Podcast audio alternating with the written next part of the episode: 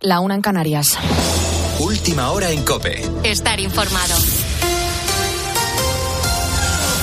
Buenas noches. Estados Unidos ha atacado posiciones proiraníes en Irak y en Siria como respuesta a la agresión con drones que vivió una base de su ejército en Jordania y en la que murieron tres militares. Juan Fierro. Según un comunicado del Comando Central del Ejército, han sido atacados más de 85 objetivos que han sido alcanzados por 125 bombas de precisión lanzadas desde bombarderos B-1 que habían despegado de sus bases en Estados Unidos. Según este comunicado, el ataque que comenzó a las 10 de la noche hora española iba dirigido contra centros de control, de inteligencia, logísticos, depósitos de armas y bases de lanzamiento de misiles y drones de las milicias iraníes. Desde la Casa Blanca, en un comunicado del presidente Biden, se confirma que no se contemplan ataques contra bases en territorio iraní, pero que los ataques podrían continuar durante los próximos días. En otro comunicado, el secretario de Defensa afirma que este es solo el comienzo de nuestra respuesta.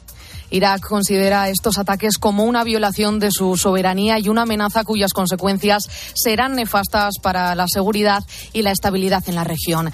En España, los agricultores mantienen el calendario de manifestaciones y tractoradas previsto para las próximas semanas con el fin de defender el campo de nuestro país.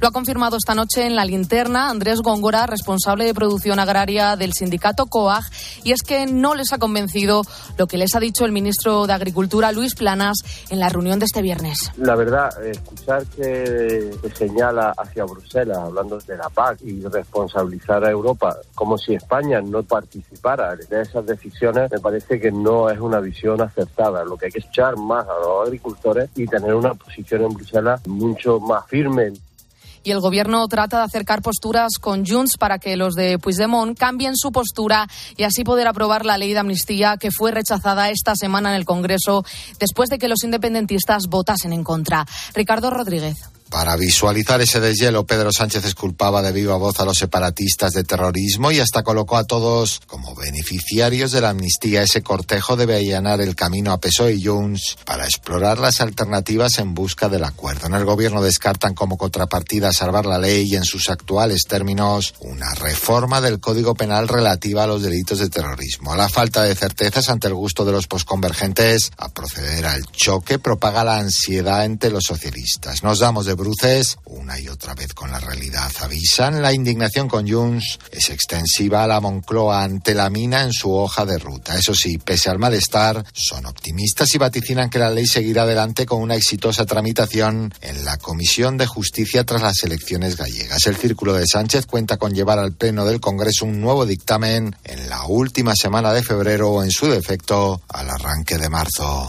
Con la fuerza de ABC. Cope, estar informado. Victoria del Athletic Club para abrir la jornada 23 de Liga. Raúl Liñares. El club rojiblanco ha goleado al Mallorca en San Mamés, 4 a 0 en un partido cómodo que le sirve para consolidarse en los puestos europeos. Este sábado continúa la jornada con cuatro partidos más. A las 2 de la tarde el Valencia recibe al Almería, a las 4 y cuarto el Granada Las Palmas, el Barcelona visitará el Deportivo Alavés a las seis y media y para terminar el Girona Real Sociedad a las 9. En rueda de prensa Xavi ha respaldado las palabras de su presidente y ha atacado con dureza al Real Madrid. El técnico catalán fue así de contundente. A mí me sorprende que, admitamos eso, que lo permitamos. he dicho que adultera la competición por completo, por completo, vamos. Y semana tras semana condicionan al máximo. Eso es una realidad. Pero lo, lo ven ciego, ¿eh? No dijo Simeone, ¿no? Que luego que no somos tontos. Que no somos tontos. Pues claro, pues claro que lo vemos y lo ve todo el mundo. Y en baloncesto, victoria del Barcelona en Belgrado ante la Estrella Roja en la Euroliga. Con ella el club azulgrana se mantiene segundo en la clasificación. Podrá seguir la jornada de liga y todas las novedades del deporte en tiempo de juego a partir de la una de la tarde. Continúas poniendo las calles con Carlos Moreno el Pulpo. Cope, estar informado.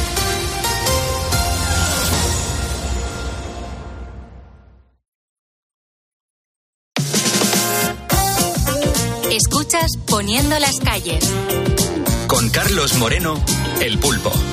Cope, estar informado. Nuestros protagonistas del día son Amelia, Ángeles y Pepe.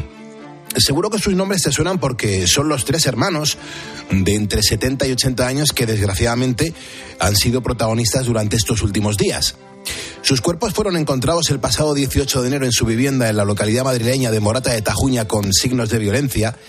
Estaban quemados, apilados y sobre una gran cantidad de sangre. Sí, en la localidad aún no salen de su asombro con lo sucedido. El ayuntamiento ha mostrado su consternación y hace unos días guardaban un minuto de silencio por la memoria de estos tres hermanos que eran naturales de Castilla-La Mancha, pero que llevaban muchísimo tiempo afincados en este municipio de Madrid. Además, eran bastante conocidos en Morata tras haber participado de varias iniciativas culturales y sociales.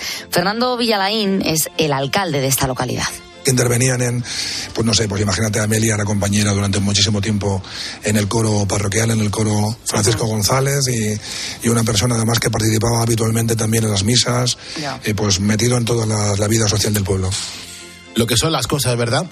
Porque fueron precisamente los propios vecinos los que empezaron a echarles en falta y dieron el aviso para que la policía iniciara el procedimiento que les permitiera entrar en su domicilio. Pues los vecinos llevan una semana, una semana más o menos, y pues preguntando, insistiendo, y sobre todo tanto en el ayuntamiento como en policía local, también en la Guardia Civil.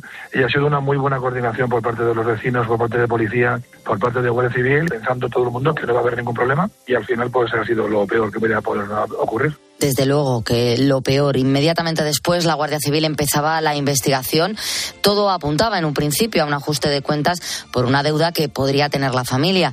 Así lo contaban algunos de los vecinos y me dicen que se puede dejar 15.000 euros. Digo, ¿15.000 euros? Digo, no, digo yo, vamos, digo, es que no los tengo. Dice, pero luego al mes que viene te damos 30, porque hemos recibido una herencia de un tío de, de Buenos Aires o de Estados Unidos y necesitamos 35.000 euros.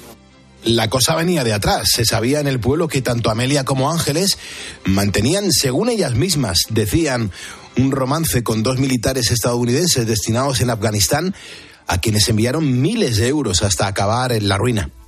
Eso la llevó a pedir dinero prestado a sus allegados, a sus vecinos y a todo aquel que quisiera ayudarles.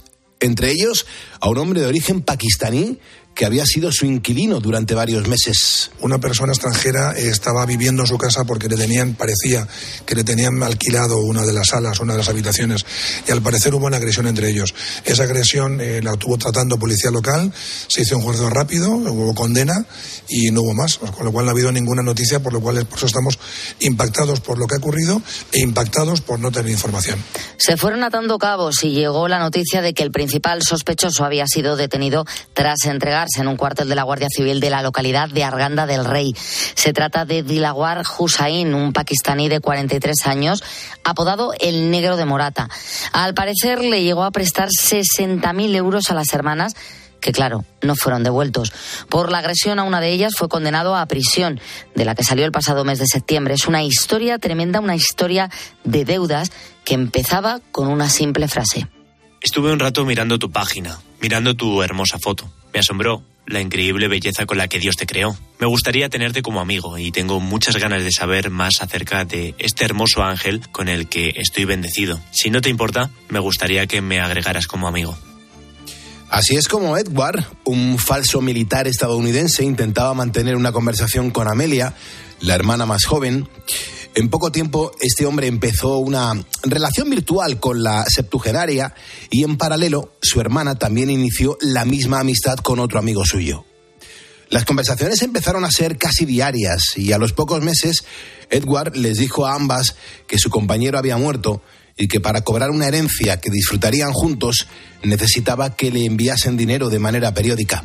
Que se han apañado siempre. Y luego se ve que se han, como nadie los dejaba, pues se metieron en la cosa de los prestamistas. Y para mí ahí está el tema. Ahí donde tienen que empezar a buscar porque ahí está el tema. Los vecinos lo tenían claro, ¿eh? Las dos hermanas estaban tan convencidas que llegaron incluso a vender un piso en Madrid, coches, muebles. Se calcula que enviaron hasta 400.000 euros al estafador. Al poco tiempo quedaron arruinadas. Es lo que se conoce como estafa amorosa y es más común de lo que crees. Bueno, la Guardia Civil trabaja a diario en este tipo de operaciones. De hecho, ha desmantelado una organización que llegó a estafar a más de 150 personas utilizando este método de engaño. Pero claro, la pregunta que nos hacemos es cómo actúan estas redes y qué se puede hacer para evitar la estafa. Vamos a hablar del conocido como timo del amor. Lo mejor es que nos pongamos en situación. Para entender realmente cómo es una estafa de este tipo, vamos a conocer una historia real, el caso de Blanca. Mi caso concretamente eh, sigue el patrón de prácticamente todos los casos parecidos. Fue el eh, quien eh, contactó conmigo. Previamente entiendo que había hecho una especie de trabajo de campo y enseguida se puso a hablar conmigo y ya ahí detectó que yo entraba en el perfil de persona vulnerable en ese momento, pues porque yo acababa de dejar una pareja, una relación de tres años. Blanca conoció a Ángelo Búho en abril de 2014 lo hizo a través de una web de contactos junto, eh, justo en un momento muy complicado de su vida y asegura que ese perfil falso que estaba detrás fue capaz de construir un personaje que encajaba perfectamente en el tipo de hombre perfecto para ella. Pasó rápidamente a hacer contacto fuera de la red, pues sientes ese cosquilleo, esa necesidad de esperar su llamada, el contacto, por, porque, bueno, pues en ese momento te está emocionalmente enganchando son muy listos. Fíjate, conversaban casi a diario e incluso se llamaban por teléfono y por Skype. Y esto generaba en ella una gran esperanza de cara a una futura relación. Sin embargo, a los pocos meses, Ángelo empezó a pedir dinero para un negocio en el que había invertido una gran cantidad de dinero.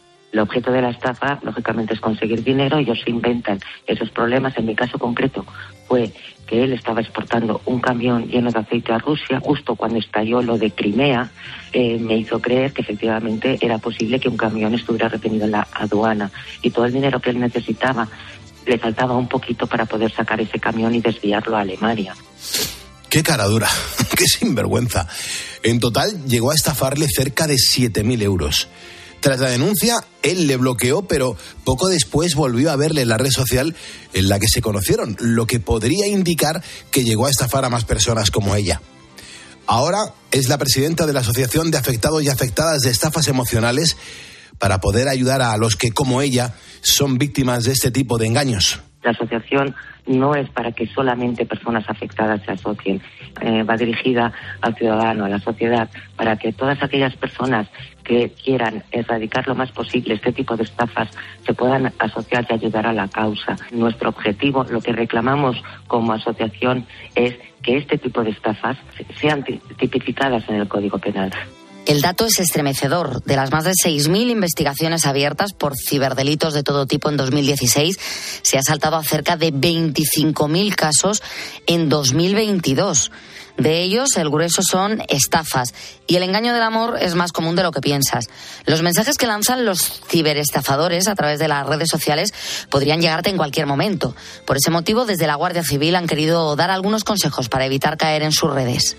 En este tipo de estafas, los ciberdelincuentes suelen crearse un perfil falso en redes sociales, seleccionan a sus víctimas, que normalmente son mujeres de mediana edad, pero puede haber víctimas de cualquier perfil, se ganan su confianza, les hacen creer que tienen una relación amorosa y una vez que tienen esta confianza les solicitan dinero con cualquier tipo de excusa hay que estar muy atentos. Es necesario verificar que, el, que la persona al otro lado de la pantalla es real y que no está suplantando una identidad y proteger aquella información que pueda hacernos vulnerables y extorsionables. Según el Instituto Armado, hay perfiles concretos que podrían hacernos sospechar. Suelen hacerse pasar por militares en zona de conflicto, pero se pueden hacer pasar por cualquier tipo de persona que se encuentra trabajando en el extranjero y con excusas como que han sido secuestrados o necesitan el dinero para comprar un billete y salir de ese país, solicitan transferencias. Si crees que puedes estar siendo víctima de cualquier tipo de estafa, no dudes en denunciarlo. Cuanto antes lo hagas, más factible será recuperar tu dinero. La mayoría de estos delitos son estafas que usan el amor como reclamo para engañar a personas que se sienten solas o vulnerables. El rastro del dinero es difícil de seguir, así lo explica Eduardo Casas. Él es subinspector de la Unidad de Ciberdelincuencia de la Policía Nacional. Delito económico es precisamente uno de los delitos que son más difíciles de, seguir. Los delitos contra las personas a través de Internet, en cambio, son, suelen ser más fáciles. Porque el dinero, pues, eh, no tiene dueño. Y cuando sale de manos de su propietario y da dos saltos, sale del país, sobre todo, es muy difícil su, su rastreo. Pero sí que es un, un delito difícil de perseguir. Hay que recordar la importancia de denunciar si te estafan a través de Internet, no solo para iniciar el trabajo policial, sino también para poder reclamar el dinero perdido. Sí, hay que denunciar por muchos motivos, eh, porque si no, el, primero es que porque, si no no tenemos conocimiento del, delito. Y si tenemos conocimiento del delito y se atrapa el día de mañana a una de estas redes que van cayendo en España y en otros países, si tenemos una denuncia y es compatible con ese modus operandi, podemos tener por lo menos alguien a quien reclamarle los, los perjuicios sufridos. Pues muy cautos porque hemos comprobado la manera más terrible en que pueden acabar una estafa así. El ejemplo de las muertes de Morata de Tajuña nos ha estremecido a todos. Un enredo que empezó en Internet y acabó con el triple asesinato en este pequeño pueblo de la Comunidad de Madrid. Así que ponedores, cuidado con ese tipo de engaños y sobre todo, si conoces alguno, denuncia para que la policía pueda acabar con estas redes. No dejes que sepan de ti. Carlos Moreno, El Pulpo. Poniendo las calles. Cope, estar informado. No han de saber,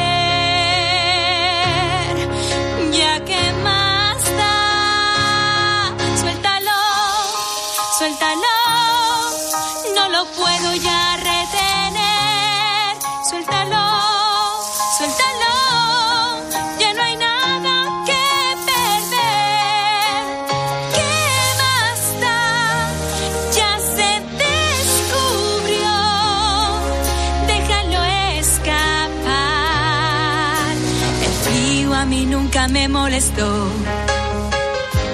Es verdad que el invierno ha llegado por fin a España, con, cierto frío, con cierta lluvia y sobre todo con nieve en algunos puntos, pero es que hace dos años España entera estaba aún evaluando las consecuencias de la tormenta Filomena, lo recordarás perfectamente. Dejó a nuestro país sumido en la nieve y este año pues es verdad que está costando que caiga, pero ya está aquí mm, y porque aquí hay que hablar de la nieve y esta noche con Rosa Rosado hasta lo tenemos que celebrar. Rosa Rosado, ¿cómo estás? Pues muy bien, Pulpo. De hecho, más vale que hablemos ya, porque con estos calores de estos días no va a quedar nada para Frozen, ¿eh? Nada, ¿Cómo te no gusta a ti Frozen, eh? A mí me gusta Frozen, me gusta la nieve, me gusta la nie- cuando cuando nieva el, el- bueno el paisaje es muy bonito, pero nos lo tenemos que llegar a imaginar porque si no, mm, vamos, la, la vamos a estar viendo venir. Pues yo te digo una cosa, a mí me gusta, pero verla por la ventana, ¿eh? Tomándome un chocolatito calentito, la chimenea encendida, comiéndome un buen asado, tomándome un buen vino y mm, que nieve todo lo que quiera, ¿eh? Ya, Es ya. que- es que- Entonces sí, ¿no? Es que no soy nada de esquiar ni de practicar ningún deporte en la nieve. Yo no sé tu pulpo, pero es que yo soy de secano total. Yo es que soy de la mancha. A mí el frío poco, ¿eh? Yo sí, yo me- en mis tiempos más de adolescencia, ya hace por lo menos 15 años que no que no esquío, pero yo he esquiado muchísimo y- 15 y me años. encantaba. O sea, se te ha sí. olvidado. 15 o 20 años, sí, esto, bueno, esto lo de esquiar es como la como la montar en bici, ¿eh? Ya sí, no se te olvida. No. Pues fíjate, yo confieso que he ido dos o tres veces en mi vida y como mucho me tiro en trineo. Muy divertido, pero como se me meta un copo de nieve ya por el cuerpo, ya es que ya, mm, ya me, me fastidia todo el día, te lo digo de verdad. Es que me llevo muy mal con el frío. Entonces, como bueno, eh, digo, ¿por qué no vamos a hablar de, de la nieve? Y a ver si conozco un poquito más todo esto, lo que para muchos es el oro blanco, especialmente para los aficionados a los Sí. deportes de invierno, que son muchos, y a ver si me animo, ya no te digo a esquiar, pero bueno, pues a, a que me guste un poco más la nieve, ¿sabes? Ya. Hombre, la, la verdad es que a, a muchos nos gusta la nieve, pero realmente mm, como que no conocemos los entresijos de este fenómeno climático. Pues fíjate, vais a alucinar porque guarda muchos misterios y muchas curiosidades. Mira, si te parece bien, más allá de los esquís o de la tabla de snow, vamos a conocer la nieve. Por ejemplo, ¿sabías que la nieve no blanca? Mm, bueno, pues yo siempre la he visto blanca. Pues no es blanca, es incolora y es transparente. Entonces, ¿cómo es posible? Pues se lo pregunta a nuestro científico favorito, Jorge Alcalde. No, la nieve no es blanca. Y si la vemos de ese color es por un efecto óptico. La nieve está compuesta por infinidad de pequeños cristalitos de menos de un centímetro. Son cristales de hielo que se forman en las nubes cuando las temperaturas son inferiores a 10 grados bajo cero. Y estos cristales refractan la luz en todas las direcciones, de manera que vemos todo el espectro lumínico junto, lo que confiere el color blanco. Es algo parecido a lo que ocurre en las nubes. Fíjate, y luego yo me pregunto, ¿cómo puede formarse un copo de nieve? ¿Cómo puede tener seis lados con lo pequeño que es? Si son diminutos, si miden un centímetro de diámetro y Claro. tienen seis lados cada, cada copo de nieve. Es, es que es brutal lo de la nieve. He mirado también el libro Guinness de los récords y el mayor copo de nieve de la historia se registró en, mil- en 1987 en Montana, en Estados Unidos, y alucina. El mayor copo de nieve era como un plato grande de unos 38 centímetros de diámetro Sí. y 20 de grosor. Que eso Madre te cae en la cabeza y te deja muñeco total. ¿eh? Hombre, claro, lo- lo- luego decimos que un copo de nieve ah, o, un, o granizo ha roto un cristal, claro, a esos tamaños y esos grosores.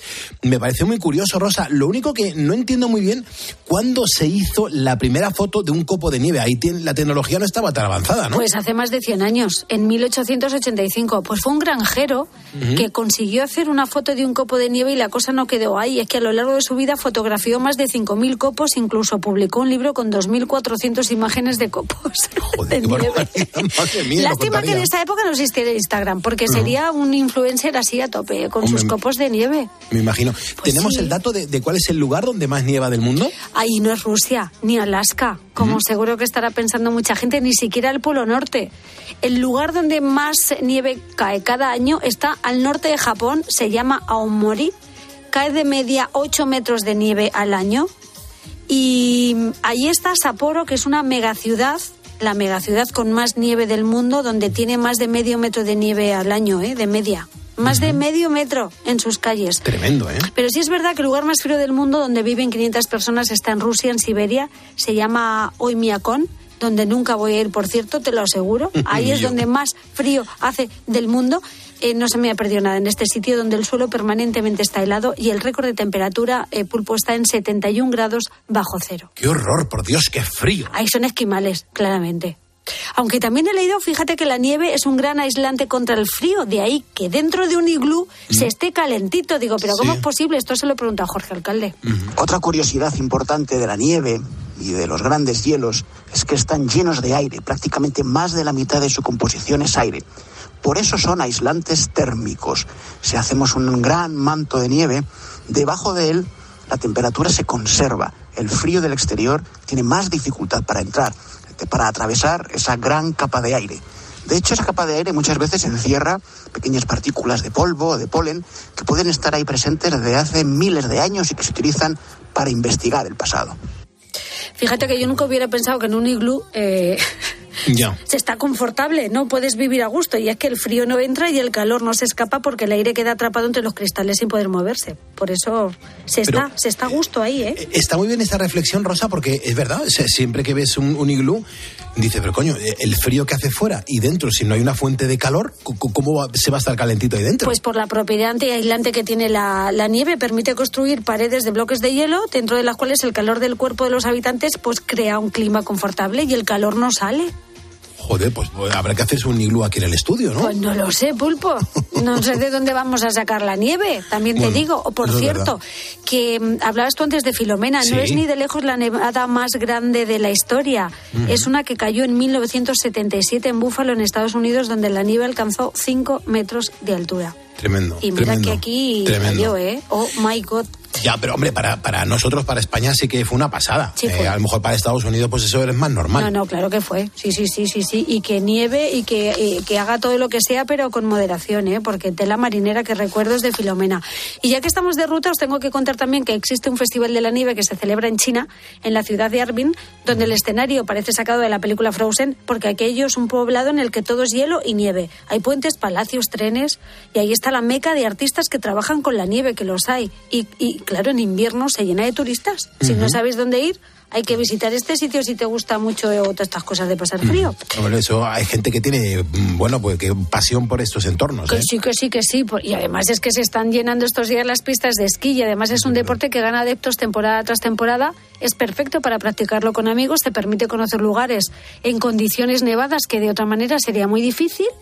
Y bueno, pues hay gente que es muy profesional de este deporte, otros que hacen lo que pueden, otros como yo que nunca nos hemos puesto unos esquís. Y precisamente para los indecisos como yo, pues vamos a dar unas pautas, ¿eh? unos consejitos para aprender a esquiar. Muy bien. Y para ello me he buscado un instructor que se llama Fernando Romero, está en la escuela XL Esquí de Sierra Nevada, en Granada, y controla todo y más. Entonces, antes de pasar a la acción, eh, le he dicho, danos unos consejitos previos a esto de, de- del esquí, ¿eh? Para empezar, ¿cómo de exigente es este deporte y si hay que estar muy en forma? Muy bien. Mi respuesta es que, que sí, que es exigente siempre y cuando tengas un buen nivel de esquí. Porque esquiar bien fuerte, ¿vale? Te pide, te pide mucho más. Entonces te exigen mucho más. Apretando el esquí para que muerda bien la nieve, para coger mucha más velocidad, ¿vale? Eh, para un principiante no, eh, no tanto. ¿Vale? Puede practicarlo desde un niño de tres años hasta personas más adultas, hasta de 70 y pico, mm, 80 incluso. Obviamente con un, con un buen estado de forma, pero bueno, que tampoco hay que, que ser un deportista de élite ni, ni un deportista de diario. Muy bien. Muy bien. Bueno, es un deporte físicamente exigente, pero no hace falta haber corrido una, una maratón eh, para, para poder esquiar. No, menos mal. Y sí hacer algo de deporte. Bueno, en segundo lugar, ¿dónde vamos? Porque hay Mm. pistas, no sé si hay pistas para principiantes, eh, no sé si el estado de la nieve tiene que ver con todo esto, no sé, nos lo cuenta Fernando. Eh, hay diferentes niveles que se gradúan por colores. Está la, la pista verde, que es para principiantes, eh, le sigue el azul, que es nivel intermedio, la roja, que es avanzado, y la negra, las pistas negras, solo para expertos.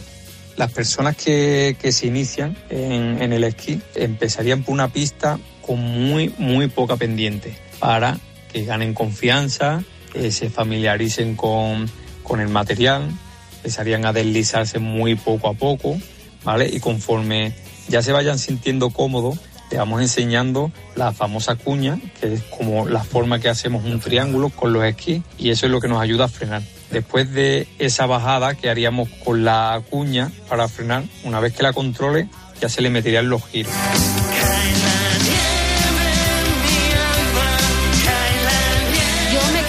En una pista verde clarita, ¿eh? La sencillita, ¿eh? O en la transparente o directamente en el bar, ¿no? De, Va- de sí, la pista. directamente en el bar.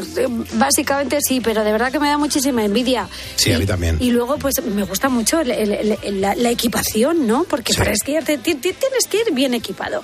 Y Fernando, como instructor, nos da unas pautas. Sobre la equipación es muy básico. Eh, una ropa que abrigue, que transpire y que sea impermeable. Luego lo más importante serían unas gafas de sol o gafas de ventisca que se suelen llevar en esquí o, o- en el snowboard, eh, guantes y protección solar. Sobre el material, eh, lo alquilamos en la misma estación de esquí. Se suele alquilar el casco, botas, bastones y esquís. Sobre la equipación también podemos alquilar los guantes, la chaqueta y el pantalón. Pero hoy día eh, hay tantas tiendas y tanta competencia que no suele estar caro. Mi recomendación es que, bueno, si vas solo un día, pues podrías probar y no comprarte toda la equipación y sí alquilarlo. Y si ya ves que os gusta, pues ya la próxima sí lo podrían comprar. Porque la verdad no es gran la diferencia de alquilarlo a comprarlo.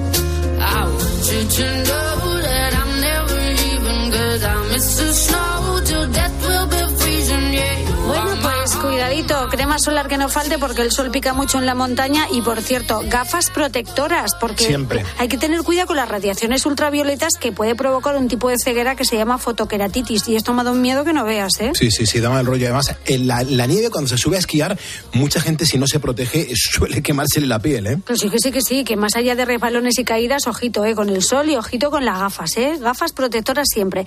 Bueno, ¿y cómo lo hacemos si no tenemos ni idea? Lo que recomiendo 100% es que cojan unas clases con un instructor. Se inicia sus dos primeras horas, ahí en esas dos horas le enseñarán a cómo frenar y cómo girar y ya después tiene el resto del día para seguir practicando todo lo aprendido de esas dos horas. Es muy fácil. Con esas dos horas, el 95% de, de las personas suelen deslizarse por la nieve en una pendiente, en una pista verde, porque aprenden en esas dos horas a frenar y a girar. Bueno, a mí es que ya lo básico me parece complicado. Eso de mantenerte de pie sobre los esquís, que si tienes que colocarte con las rodillas flexionadas y con el cuerpo así un poco inclinado hacia adelante, luego separar los esquís a la altura de la cadera, cabeza mirando al frente, yo ya me he caído, te lo digo, Claro. ¿eh? Claro, claro, claro. Luego tienes luego. que colocar esto, los esquís en forma de, de V, las partes delante se tienen que quedar juntas un poquito, las de atrás las tienes que separar y yo directa al poste, te lo digo ya, es que no, no soy capaz de retener toda esta información, pero es verdad que, que, a ver, si eres principiante no intentes seguir a tus amigos si son más avanzados que tú, porque eh, te pueden engañar y te llevan a Sí. pistas azules Sí. y, y tienes que bajar con el culo a rastra, también Sí. te digo, ¿eh? no es una opción. Yo lo he vivido en paz de la casa. La primera vez que me pongo unos esquíes me dicen mis amigos, la más sencilla es la negra. Y nos subimos y de verdad, o sea, yo tenía que ir frenando con, con los bastones en, en forma de T, frenándome en las personas con las que me iba chocando. Esto fue a finales de los años 80. Imagínate cómo era mi vida en aquel entonces. Madre mía, gracias a Dios que esquiar no es lo único que se puede hacer en la nieve. Hay muchos deportes que se pueden hacer en invierno cuando las montañas se vuelven blancas, como nos cuenta Fernando. También en el mundo de la nieve no es solo esquiar o hacer snowboard. También se puede hacer rutas en raqueta, se puede practicar el patinaje sobre hielo, también hay toboganes con donuts sobre nieve hay más actividades, no solo es esquiar. Hazme un muñeco de nieve o ven en bici a montar. Que necesito compañía ya, porque a los cuadros ya les he empezado a hablar. ¡Ánimo, Juana! No creo que se pueda considerar deporte, pero a mí lo que más me gusta de la nieve son las batallas de bolas de nieve y hacer muñecos de nieve con la zanahoria como nariz. Como Aleph en Frozen.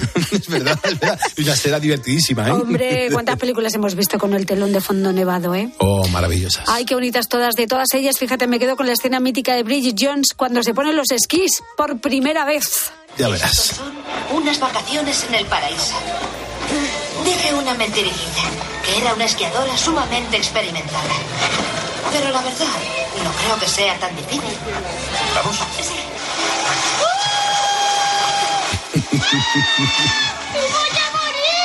Yo soy esa.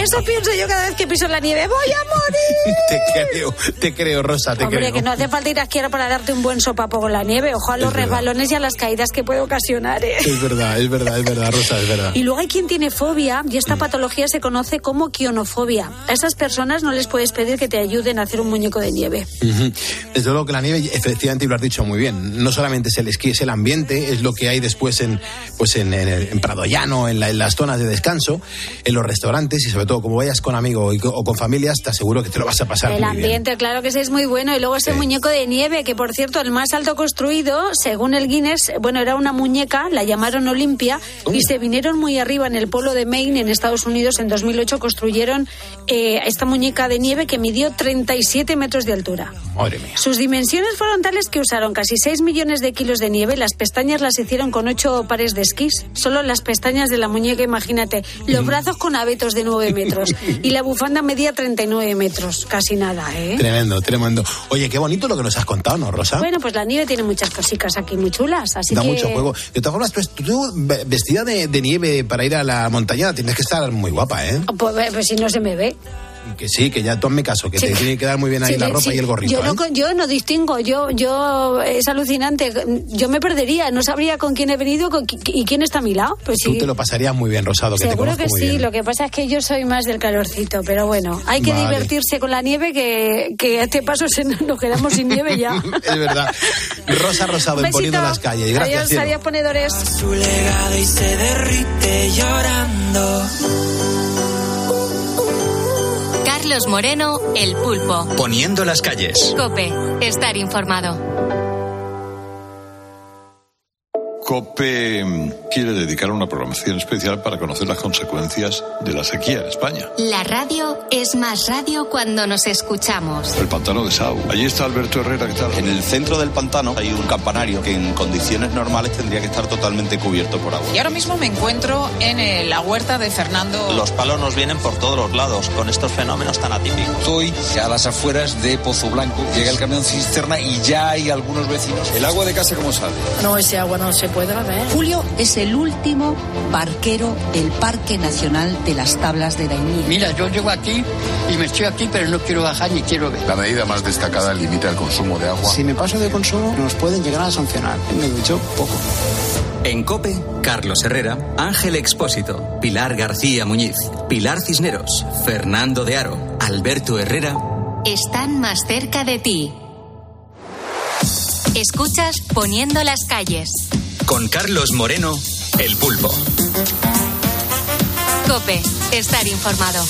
Javi, ¿cómo está? Buenos días. Buenos días, Pulpo.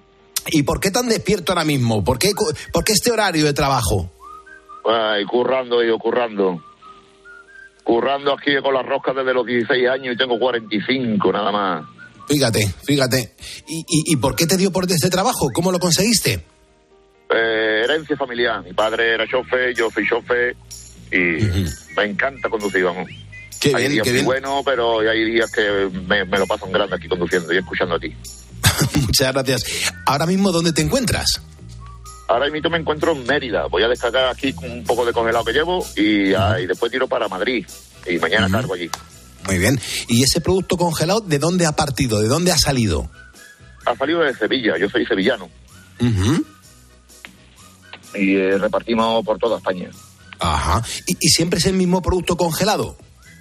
No, es diferente. Eh, Llevamos hasta bolsas de hielo para, para los cubatitas y los refrescos y hasta pescado congelado, carne congelada, para todo tipo de empresas. Qué bien. ¿Y qué pasa? ¿Que llevas un camión refrigerado que, que pertenece a una empresa o es tuyo?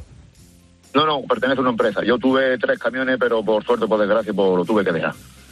Ah, sí, te, te pues, deshiciste me de ellos. en fin, eh, ma- ma- ma- mala, mala conducta, bueno, mala conducta, mala información. Mi padre se falleció, yo ya no pude con los, con los, con los gastos, digamos, con Hacienda, los, los seguros, las averías, y decidí venderlo todo y hacerme chofer. Y mucho más tranquilo.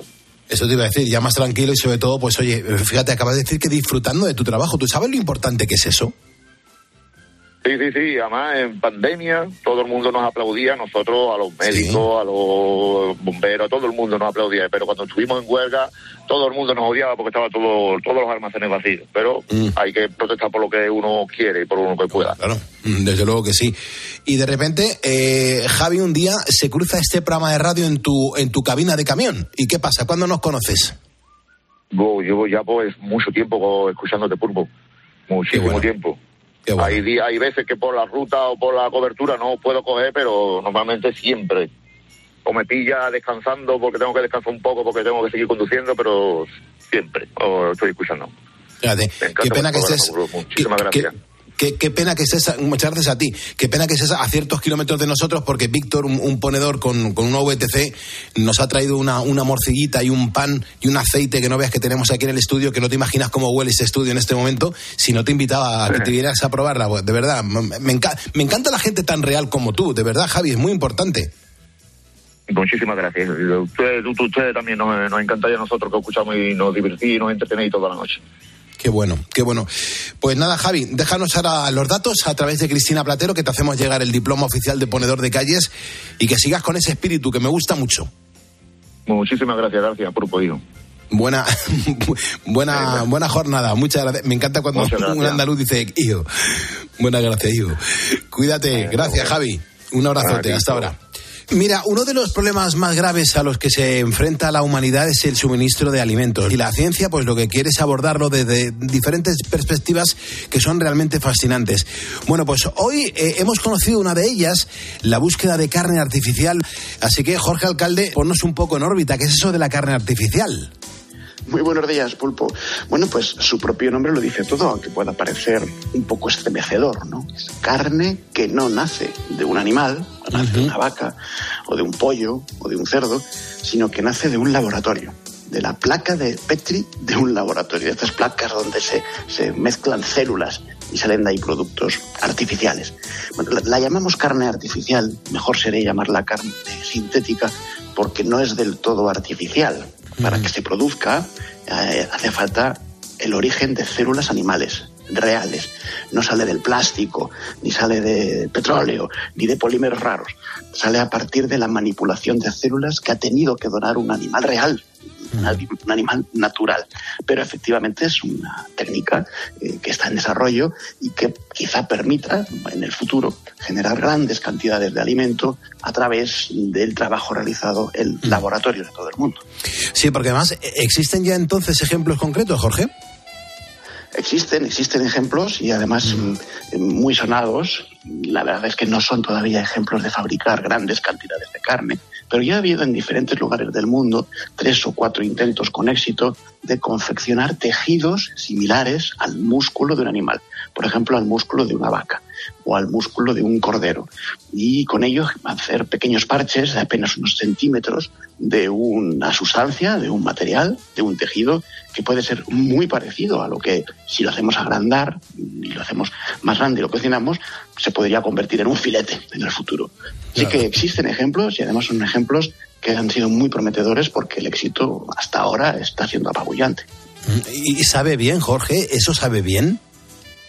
Yo, yo no lo he probado, eh, pero sí es verdad que he leído artículos de los científicos que sí que lo han hecho y lo han probado. Y en las últimas pruebas se ha conseguido ya una textura y un sabor muy similar al de la carne de ternera, por ejemplo. Eh, sí es verdad que los, aquellos que lo han probado dicen que todavía hay que mejorar eh, sobre todo la textura más que el sabor. El sabor es fácil de simular con aditivos eh, y con las mismas proteínas que tiene la carne, por ejemplo, o el hierro de la sangre de los animales puede servir para dar ese sabor a carne, pero la textura dicen que es todavía un poco chiclosa. A mí, sinceramente, no sé qué te parece a ti, me parece un poco asqueroso todavía, la verdad, Sí, porque eso de tomar una especie de chicle con sabor a carne, no sé cómo lo, no sé cómo nuestro cerebro lo puede procesar, pero la ciencia está mejorando el proceso y el objetivo es conseguir pues, un producto que sea lo más parecido a un filete o a una- un trozo de carne picada para hacer una hamburguesa, que a lo mejor es lo que más fácilmente se pueda imitar hoy por hoy. Pues Jorge, no hay tiempo para más. Yo por ahora, bueno, voy a seguir tirando de los menús tradicionales y, de este tipo de cosas. Así que esto que nos has contado prefiero que lo prueben otros. Jorge, un abrazo muy fuerte y sobre todo hasta la semana que viene. Gracias. Pues sí, donde esté un chuletón de Ávila, Hombre, de verdad, por ejemplo, por favor. que se quite la carne artificial. Pero bueno, la ciencia está ahí y no está de más echarle un vistazo porque seguro que pronto podemos ver en algún supermercado del mundo un filete de laboratorio. Buen día. Hasta otra. Hasta otra. Muchísimas gracias.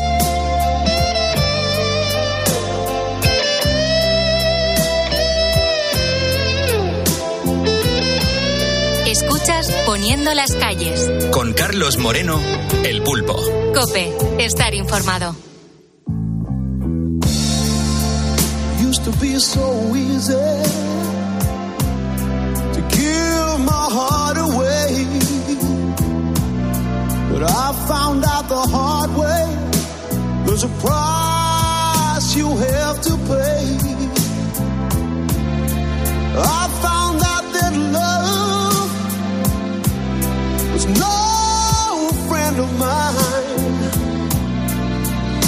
should have known time after time.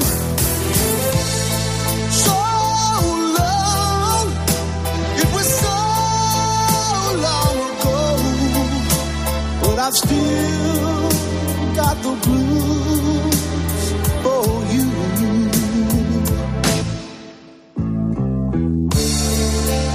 Used to be so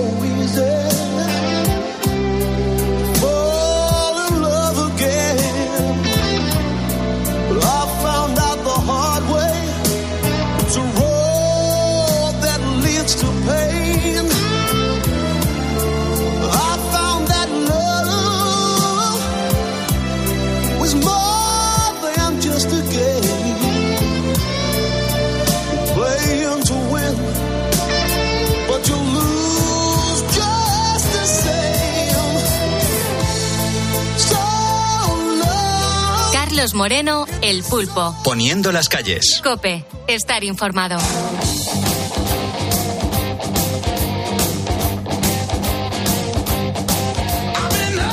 Cuando suena esta sintonía, lo que significa es que vamos a hablar del mundo del motor y lo hacemos además con todo un experto, Alfonso García Motorman. Muy buenos días. Muy buenos días, Carlos, el pulpo. Y, y que además en, en nada, en, en menos de 10 minutos hay que dar del pulpo a Carlos Herrera, pero arrancamos con algo muy potente, porque claro, hay una situación bastante grave de los camioneros españoles en Francia, los transportistas españoles y los transportistas internacionales, mm, bueno, de transporte por carretera están pidiéndole a la Unión Europea corredores viales. Eh, ¿Esto de qué va? ¿Cómo se han movilizado tan rápido? Te cuento, pero en primer lugar, permíteme mm, mostrar mm, mi apoyo, nuestro apoyo a esos conductores de camiones españoles, esos ponedores camioneros ante esos altercados y daños que han sufrido y todavía están sufriendo en las, en las carreteras eh, francesas por parte de los agricultores. Por todo ello, desde aquí eh, nuestro saludo, nuestro cariño. Por cierto, a ver ahora qué pasa, porque ahora viene la anunciada huelga de los agricultores en España. Esperemos no lo paguen también con los camioneros. Esperemos, esperemos. Bueno, bueno. Por todo ello y por todo lo que comentabas anteriormente, Carlos, eh, la IRU, la Organización Mundial de Transportistas, ha pedido, ha solicitado a la Unión Europea que ante situaciones como las de Francia, la lo que está ocurriendo en Francia, mantengan abiertos corre- corredores comerciales, viales y vitales para garantizar el flujo y la libre circulación de mercancías, que es uno de los principios fundamentales de la Unión Europea, aparte del peligro, eh, la seguridad de los eh, de los conductores y su carga, que son esenciales, recordemos, para asegurar la cadena de suministro de elementos de medicinas y otros artículos esenciales para todos. Por cierto, la Confederación Española del Transporte alerta de nuevo de los posibles cortes en la autopista AP7, la que va a la frontera con Francia, y vuelve a manifestar desde la Confederación Española de Transportistas la falta de respuesta del gobierno español, incluido el Ministerio de Transportes. Genial. Me dice Matías que, que dónde puede ver ese coche súper chulo que, que, he puesto antes en las redes sociales. En concreto, en mi Instagram, el pulpo-oficial. Es un coche que, claro, la, la, gente está diciendo que pertenece a una película súper conocida, pero que de momento no he visto ningún mensaje que diga la película que es correcta. Así que échale un vistazo a el pulpo-oficial en Instagram. Luego hay una noticia muy importante, Alfonso, Motorman. Sí que aunque es verdad que en las últimas semanas pues han sido noticias los accidentes donde estaban involucrados vehículos pesados, pues hay un dato en positivo y, me quedo con el que en 2023 resulta que ha sido el año con menos conductores profesionales fallecidos en las carreteras. Esto me parece un dato a celebrar. Así es, eh, un dato de ese Ministerio del Interior. El año pasado fallecieron en vías interurbanas 74 conductores de vehículos de transporte de mercancías entre furgonetas, chasis cabina de hasta 3,5 toneladas, camiones rígidos y articulados, pues bien, un 35% menos, lo que supone un descenso entre eh, 32 y el 35%. La mayor reducción han sido en los camiones de hasta 7,5 toneladas. Siempre recordemos fallecidos en las 24 horas tras el accidente. Y siempre, por supuesto, hablando de carreteras. Recordemos que los datos definitivos de la propia Dirección General de Tráfico, Ministerio Interior, los definitivos del año 2023 se publican en eh, aproximadamente marzo, abril, más bien mayo. Y desde aquí, por supuesto, en Pulpo está claro, deseamos que estas cifras se reduzcan al máximo posible, aunque es una cuestión de todos los usuarios de la vía, pero también de la administración, que no solamente los conductores son los responsables. Desde luego. Atención también a los ponedores, sobre todo a los futuros limitadores de velocidad activos, uh -huh. que no van a permitir a nuestros coches que excedan la velocidad máxima permitida. Cuéntanos, ¿van a meter mano también a nuestro cuadro de mandos? Mm, bueno, más o menos, más o menos. Algo que más tarde o más temprano y aunque no queramos, llegarán a nuestros coches los claro. limitadores activos de velocidad claro. que serán capaces de frenar para que no superemos los límites de velocidad. Es solo cuestión de tiempo y de legislación. En Europa ya contemplan por ley eh, en los eh, coches nuevos la instalación de sistemas ISA, asistentes de velocidad inteligentes, que van más allá de los actuales limitadores eh, que van en tu coche o el de nuestros oyentes y ese control de crucero. Pero, por ejemplo, en Estados Unidos, eh, Pulpo, van mucho más allá y avanzan hacia la limitación automática de velocidad, por ejemplo, en California, con la ayuda de la inteligencia artificial, que no podía faltar en, el, en la historia, para que los conductores no excedan los límites de velocidad en sus carreteras en más de 16 kilómetros hora sobre el límite permitido de la vía. Por lo tanto, uh -huh. más tarde o más temprano llegará. Desde luego que sí. Hay que hablar ahora, Alfonso, de lo último en tecnología de automoción, sí. en concreto de un, bueno, yo creo que es un innovador sistema que aumenta la seguridad vial cuando conducimos de noche. Eh, ¿Todo esto en qué consiste, Motorman? Sí, además sé que es una noticia que te va a gustar mm. y mucho porque es un sistema made in Spain, mm. hecho en España por una gran multinacional burgalesa española, líder, líder proveedora de componentes de automoción. Recordemos que los fabricantes, cuando en su factoría se ensamblan y lógicamente no fabrican todas las piezas del automóvil, encargan a proveedores como puede ser el que menciono, el grupo Antolín, conocido a nivel mundial, que junto al Instituto de Oftalmol oftalmobiología, lo he dicho bien, aplicada, y la Universidad de Valladolid han desarrollado un sistema de iluminación muy novedoso. El proyecto se llama Night Sight Assist, que permite reducir los deslumbramientos por los faros, así como apreciar mejor las formas de eh, situaciones de, de, de, poca visibilidad, por ejemplo, peatones, animales, o mejorar la visión y la interpretación de las señales de tráfico. Este sistema, Pulpo, esta solución se integra en el parasol, se adapta a cada conductor según su vista o edad, que es capaz de optimizar el diámetro de nuestra pupila mejorando la visión. El problema, que habrá que esperar a que en breve sea una realidad y pueda llegar a nuestro coche. A las puertas de dar el buenos días a Carlos Herrera, porque le vamos a dar enseguida la del pulpo, doy la bienvenida a Víctor García, a Pablo Barragán Cano, a Taxi Velilla Reservas, a Ismael Serrano, a Luis Ibáñez Rodríguez y a Manuel Milán, ponedores que nos acaban de seguir en facebook.com barra poniendo las calles y esto de verdad que nos ayuda una barbaridad. Toca conocer, Alfonso, la novedad de la semana en cuanto a camiones. ¿Cuál es? Pues se trata de la nueva gama Volvo FH Aero en cuatro versiones, diésel, eléctrica, gas y biocombustible, que gracias a su nueva aerodinámica, con cámara en vez de espejos retrovisores y con nuevas tecnologías eh, que permiten conducir más tiempo en modo mm, programado eh, de velocidad o frenos de baja fricción que reducen el, el consumo de energía y emisiones, esos nuevos FH Aero prometen una reducción de hasta el 5%, que es mucho, de consumo y también rompen el techo de potencia con el nuevo motor de 780 caballos del FH-16 Aero genial. Y ya para terminar, Alfonso, que quedará del pulpo Herrera, eh, resulta que hay un elemento pequeño que lleva cualquier vehículo, desde una bici hasta un camión, que tiene una gran importancia y es la válvula de las ruedas, que no mm. solamente sirve, sirve para inflarlos. ¿Qué más funciones tiene? Porque que yo conozca solamente me sirve para, para ah, llenarla pues, pues, de aire. Te cuento, te cuento. Interesante porque además es un, bueno, es un elemento pequeñito, mm, de color negro, eh, que bueno, que está ahí en la rueda, que lo ves, sí, que de acuerdo que le prestas atención cuando tienes que inflar, si es que inflan las ruedas. si es que lo compruebas.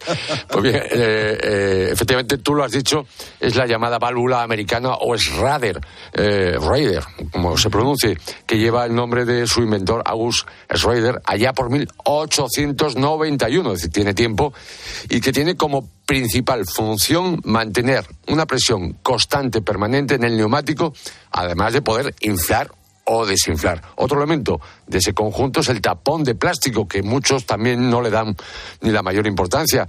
Y ese tapón de plástico o de metal que lleva la válvula, por cierto, los de metal tienen la tendencia algunos a robarlos, no sé por qué motivo, y que tiene como función evitar la suciedad y el agua. Y por lo tanto, válvula y tapón, y tapón en mal estado puede suponer pérdida de aire en el neumático, lo que va, va a reducir, redundar en la seguridad del vehículo así como un desgaste prematuro del dibujo de rodadura.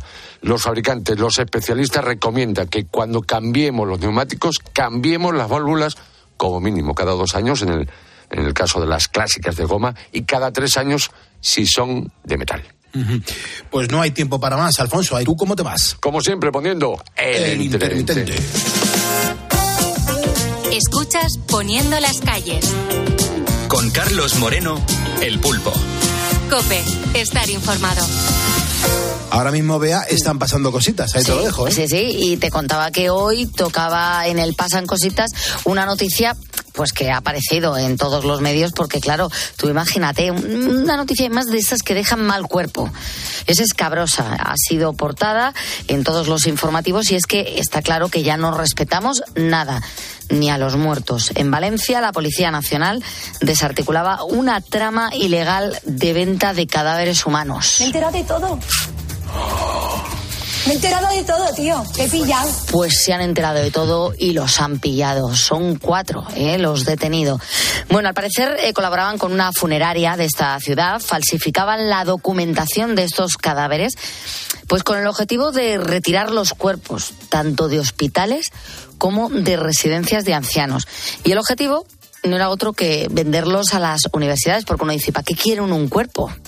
¿Qué narices haces con un cuerpo? Claro, claro, claro. Pues claro, ¿no? Era para sacar un dinerito, que como te digo, es que ya no, no, no, no, no hay nada. No hay respeto, no hay, no hay respeto por nada. Los vendían a las universidades, cada cuerpo se vendía por 1.200 euros. Yo no sé si nos escuchará este, este miserable. Bueno, pues creo que no, porque están a buen recaudo. Eh, es evidente que los estudiantes de medicina necesitan trabajar con cuerpos reales y las universidades, eh, bueno, pues eh, necesitan estos cuerpos, ¿no? Para, para, para bueno, los estudios. Pero se hace siempre a través de una donación. Esto no es que, claro. esto no es que los médicos y las universidades lleguen a un cementerio y lo pongan patas arriba. Vamos a ver, seamos serios. Esto tiene un control. En vida, uno decide que quiere donar su cuerpo a la ciencia. Mm. Y entonces cuando tú falleces, efectivamente, a ti, pues se te lleva a una universidad o donde se vaya a estudiar claro. y, y, tu cuerpo se utiliza pues para, para eso. Pero En este caso, ni los fallecidos ni sus familiares, en el caso de que lo estuvieran, habían solicitado esta medida. La policía comienza a estudiar los hechos en 2023 y es gracias precisamente a una universidad que mirando en la documentación de los cuerpos que le estaban entrando, había algo que no le cuadraba. Y ahí es cuando la universidad ve que había, bueno, pues eh, ciertas irregularidades denuncian y los investigadores comprobaron efectivamente cómo dos trabajadores de esta funeraria, tras falsificar documentos, se hacían con los cuerpos que se encontraban en la morgue del hospital y lo trasladaban a una universidad para su estudio en vez de darle sepultura. Bueno, pero, ¿pero esto qué es? ¿Pero esto qué es? Una vergüenza, Pulpo. Es terrible, es terrible. Esto es, es una terrible. vergüenza. Es. Cuatro personas de nacionalidad española, como te decía, de entre 41 y 74 años, han sido eh, detenidas. Y claro, mucha gente estará diciendo, bueno, pero vamos a ver. Y los familiares que decían, porque tú cuando muere un ser querido tuyo en una residencia, evidentemente, luego vas a un tanatorio y tú ves el cuerpo. Claro, es que los investigados lo que hacían eran buscar fallecidos que no tuvieran familiares, preferiblemente extranjeros, o que en vida hubieran tenido condiciones de vida precarias para realizar estas irregularidades. Como siempre, la pobreza se paga pulpo. Es verdad. Qué injusticia. Una pena, la verdad. Bueno, una noticia que hoy tenía que salir en el Pasan Cositas porque la verdad que hay, hay veces que pasan cosas que te llevan las manos a la cabeza. Sí, sí, es terrible. Te tienes que morder las uñas, desde luego. Así es. Y vamos con la canción del día. Hoy escuchamos a Taylor Swift porque hay un fan. Eh, Tú sabes que a los fans de, de esta mujer se les conoce como los Swifties. Sí, sí, los correcto. eh, Swifties. Bueno, pues hay un fan que ha logrado entrar en el libro mm, Guinness de los récords gracias a haber identificado 34 canciones de ella, de su artista favorita, en menos de un minuto. Y te digo una cosa, es que solamente escuchaba el primer acorde, ni tan siquiera llegaba a la letra. Y decía, es este tema. En total, 34 canciones en un solo minuto. El fenómeno es un joven pakistaní de 20 años y ha superado el récord que había anterior a- al suyo. Lo tenía un joven estadounidense que había dejado la marca en 27 canciones. Qué maravilla. Taylor Swift sonando en Poniendo las calles. Carlos Moreno, El Pulpo. Poniendo las calles. Cope, estar informado.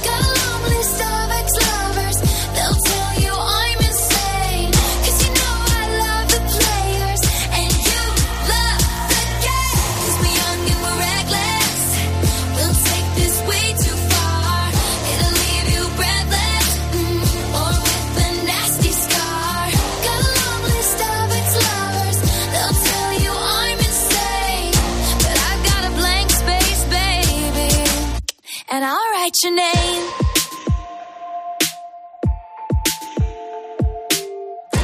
Cherry lips, crystal skies. I could show you incredible things. Stolen kisses, pretty lies. You're the king, baby. I'm your queen. Find out what you want. Be that girl for a month. Wait, the worst is yet to come.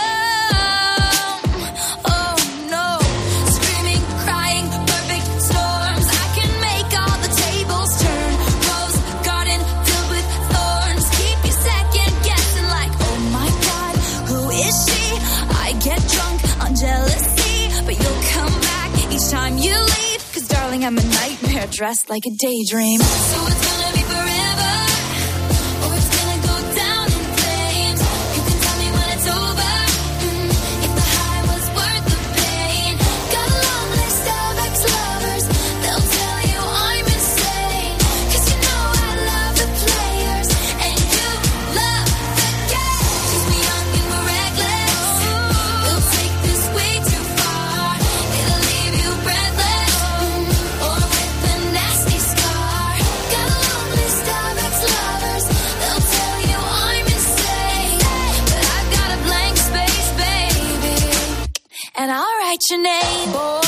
Carlos Moreno, El Pulpo. Poniendo las calles. Cope, estar informado. Testigos de la fe. La vivencia de los cristianos en Cope. Manuel Amezcúa, sacerdote en las cuevas de Guadix. Las grandes necesidades de estas parroquias de las cuevas son quizá eh, no de índole puramente económica o puramente sanitaria como pudieron ser en, en, en tiempos de Pedro Poveda.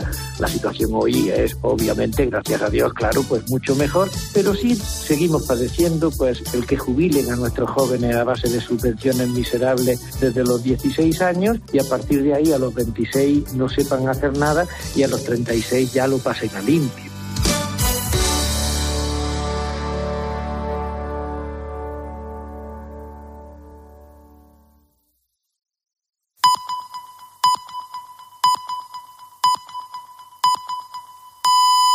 Las tres, las dos en Canarias.